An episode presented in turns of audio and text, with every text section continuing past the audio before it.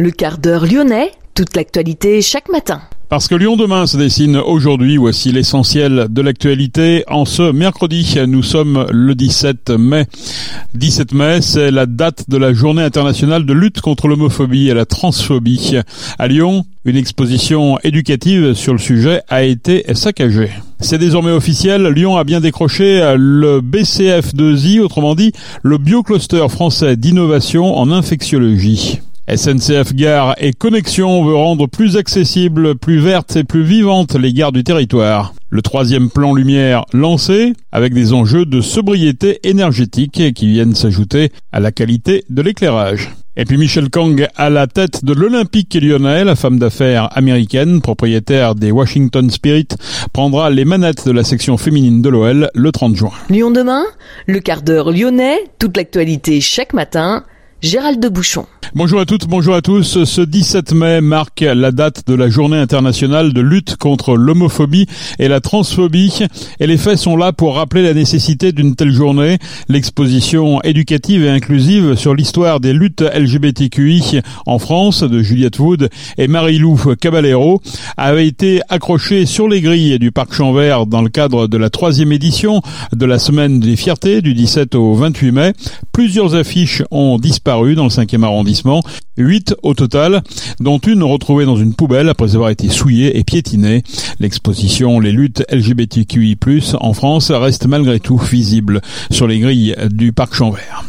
C'est désormais officiel, Lyon a bien décroché le Biocluster français d'innovation en infectiologie ou BCF2I, un projet d'envergure mondiale qui est porté par Lyon Biopôle et qui regroupe également des laboratoires, des centres de recherche, des centres de soins et des entreprises. Il avait été retoqué, on s'en souvient, en décembre dernier. Le voilà donc adopté. Le BCF2I sera installé au sein du biodistrict de Gerland dans un nouveau bâtiment qui devra être financé en partie par les collectivités dont la région et la métropole, soutien du projet de depuis le départ. Les projets Innovation Santé 2030 dévoilés hier comprennent aussi un budget de 100 millions d'euros destiné à soutenir 16 infrastructures de recherche en France, dont le laboratoire P4 Jean Mérieux à Gerland. Lyon décroche aussi son premier projet d'IHU, Institut hospitalo-universitaire consacré aux pathologies hépatiques. Lyon demain? La radio lyonnaise a écouté partout dans le monde. SNCF Gare et Connexion veut rendre plus accessibles, vertes et vivantes les gares du territoire. L'entreprise va mettre l'accent sur l'accessibilité. 80% des gares devraient être concernées à l'horizon 2025. Elle entend aussi rendre les gares de France plus vertes, attrayantes et ouvertes à tous, avec l'ambition de verdir la consommation électrique. 119 projets de centrales solaires sont prévus sur les parkings des gares de France à l'horizon 2030. Le chantier le plus pharaonique reste celui de la gare de la Pardieu, avec 213 millions d'euros investis en 2017-2026, dont 68 millions par SNCF Gare et Connexion, le reste étant apporté par l'État, la région et la métropole. C'est beau une ville la nuit, écrivait Richard Boringer à la fin des années 80, à une époque où Lyon lançait son premier plan lumière, à l'initiative du maire Michel Noir et de son adjoint Henri Chabert. La lumière devient alors un outil de transformation urbaine à part entière. Fini les façades noircies des années 70, place au ravalement et aux mises en lumière des façades emblématiques, des monuments, des ponts. Au début des années 2000, Gérard Collomb adapte ce plan lumière avec les premières considérations environnementales consécutives au protocole de Kyoto c'est donc une phase 3 qui s'ouvre aujourd'hui pour le plan lumière de la ville de Lyon. Grégory Doucet, l'actuel maire de Lyon. Avec ce troisième plan lumière, on va plus loin, on garde cet esprit, eh bien de travailler sur la, qualité de la lumière, bien évidemment, sur l'esthétique, c'est fondamental. On va plus loin en matière de prise en compte eh bien, des enjeux environnementaux, où on fait de la sobriété un axe majeur du plan lumière, bien sûr pour réaliser des économies d'énergie, pour avoir eh bien, euh, un éclairage qui consomme moins, qui consomme mieux aussi, puisque vous le savez, euh, on a déjà 100% de notre électricité d'origine renouvelable ici euh, à Lyon, mais aussi pour tenir, tenir compte des effets de la lumière sur la biodiversité. Le troisième point qu'on ajoute dans ce plan lumière, eh bien, c'est la participation du plus grand nombre. D'abord pour son élaboration, on a été chercher toutes les parties prenantes de la ville, celles et ceux qui produisent ou qui ont un intérêt à ce plan lumière. Ça va bien évidemment des entrepreneurs qui peuvent être à l'origine de points lumineux, mais ça va aussi avec les associations, y compris du secteur culturel, social, qui ont un intérêt aussi à la mise en lumière, à l'éclairage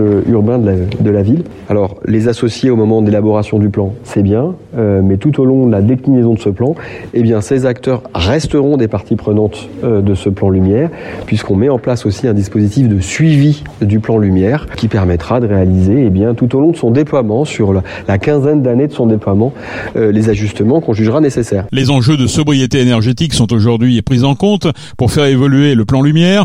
Ce dernier comprend aujourd'hui 370 mises en lumière. Certaines, notamment les plus anciennes, vont devoir subir une petite mise à jour. L'objectif étant d'abord de faire baisser la consommation énergétique sans rien concéder à la qualité de l'éclairage, ne pas faire plus mais faire mieux, comme l'explique Sylvain Godino, adjoint au patrimoine et à la transition que nous avons rencontré. Les illuminations aujourd'hui, c'est 370 sites qui sont à la fois des monuments historiques, euh, églises, euh, hôtels de ville, euh, grands bâtiments culturels, etc., mais aussi des, places, des ponts, hein, donc des, des espaces publics. On peut considérer qu'on a atteint un plateau aujourd'hui dans la mise en valeur des des, marqueurs lyonnais euh, du patrimoine. Donc euh, c'est pour ça qu'on n'a pas euh, d'annonce fracassante à faire sur une nouvelle basilique de Fourvière. Si vous en trouvez une autre, moi je, suis intéressé, mais aujourd'hui il n'y en a qu'une.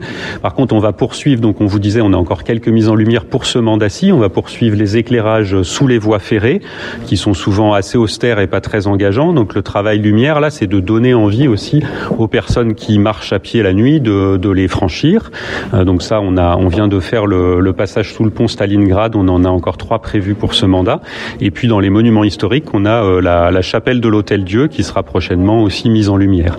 Donc ça, c'est pour les nouveaux sites. L'essentiel maintenant, c'est de, revisiter l'écriture lumière de sites emblématiques. Et je doute pas qu'on aura là des, créations lumineuses très intéressantes qui nous permettront de voir la ville euh, la nuit différemment. Pourquoi l'expérimentation d'éclairage public d'extinction qui a été faite euh, n'est pas renouvelée, n'est pas reconduite? Alors le bilan de l'expérimentation, c'est qu'on a beaucoup appris comment fonctionnait notre notre réseau euh, d'éclairage public et on en a conclu qu'aujourd'hui la solution d'allumage et d'extinction était euh, trop grossière pour être euh, pérennisée dans le temps, c'est-à-dire qu'aujourd'hui on a 12 postes sources Enedis qui sont les points d'allumage ou d'extinction de tout le réseau d'éclairage public de la ville, mais aussi des communes limitrophes et on peut difficilement se permettre d'éteindre des rues de communes voisines sans sans leur accord. Donc on n'a pas un système pilotable, ce qui veut dire qu'on ne peut pas faire des solutions que nous ont largement proposées les habitants, comme euh, éteindre les quartiers résidentiels, mais pas les axes circulants qui les desservent, euh, éteindre les quartiers résidentiels, mais pas euh, la place centrale, allumer un lampadaire sur deux. Toutes ces solutions-là, on les a regardées, elles ne sont pas techniquement faisables. Et donc l'objectif pour nous, c'est de faire évoluer nos systèmes, notre système technologiquement, pour qu'on puisse faire une écriture un peu, enfin une programmation sur mesure, rue par rue, place par place. Il y a l'éclairage public, mais aussi l'éclairage privé. Comment vous allez euh, euh, maîtriser Vous allez essayer de maîtriser le, ce qui se fait, je sais pas, dans les vitrines, sur les bâtiments privés? Alors, on n'est pas dans une tentative de contrôle aujourd'hui. On est dans une tentative d'association des partenaires, c'est-à-dire que euh, ben, on a constaté que le, le paysage nocturne, les, les, Lyonnaises et les Lyonnais y sont attachés. C'est un bien commun. Et aujourd'hui, certains acteurs privés se rendent pas forcément compte qu'ils amènent parfois des, des mises en lumière qui sont dissonantes dans le paysage par rapport au, au, reste du plan lumière. Donc la première chose, c'est de se parler, hein, de les réunir, de, de partager ça, d'avoir des recommandations faites par des professionnels de la lumière qui aident les acteurs privés euh, à s'emparer du sujet et, euh, et, à y participer. La nature en ville va s'y retrouver. On parle souvent de l'influence de la lumière justement sur euh, sur la biodiversité. Ça, c'est effectivement un nouvel enjeu qui rentre dans le plan lumière, hein, l'enjeu biodiversité, mais je dirais aussi santé humaine parce que plus ça avance, plus on se rend compte que le fait de dormir dans des pièces éclairées est très mauvais pour la qualité du sommeil Hein. On a des, des, hormones qui sont moins produites euh, quand on est quand on n'est pas dans le noir. Donc il y a un effet sur la santé humaine aussi qui est, certain. Euh, donc aujourd'hui, on a déjà commencé en, généralisant l'extinction des parcs et jardins qui sont fermés la nuit. et on va continuer à y travailler, notamment avec la métropole qui est en train de, définir la trame verte et bleue. Donc on va faire attention à ce que notre éclairage public, nos illuminations ne viennent pas perturber inutilement la, la faune et la flore. On va travailler aussi sur la couleur de la lumière, hein, puisqu'on sait que les, les couleurs plus chaudes sont moins défavorables à la biodiversité. Depuis plus de 30 ans, la ville de Lyon est reconnue au niveau international pour son expertise en matière de création artistique et technique autour de la lumière. Ce troisième plan lumière invite à aller plus loin pour observer, comprendre et réfléchir une ville la nuit. Touché à la cuisse gauche dimanche dernier à Clermont, le défenseur croate de Jean Levren souffre d'une lésion musculaire. Il est d'ores et déjà forfait pour la réception de Monaco vendredi. La durée de son indisponibilité n'est pas encore connue. Michel Kang, à la tête de l'Olympique lyonnais, la femme d'affaires américaine et propriétaire des Washington Spirit, prendra les manettes de la section féminine de l'OL le 30 juin.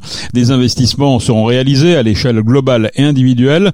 L'Olympique lyonnais bénéficiera davantage de moyens concernant l'entraînement, la pratique, le staff, les outils et les infrastructures.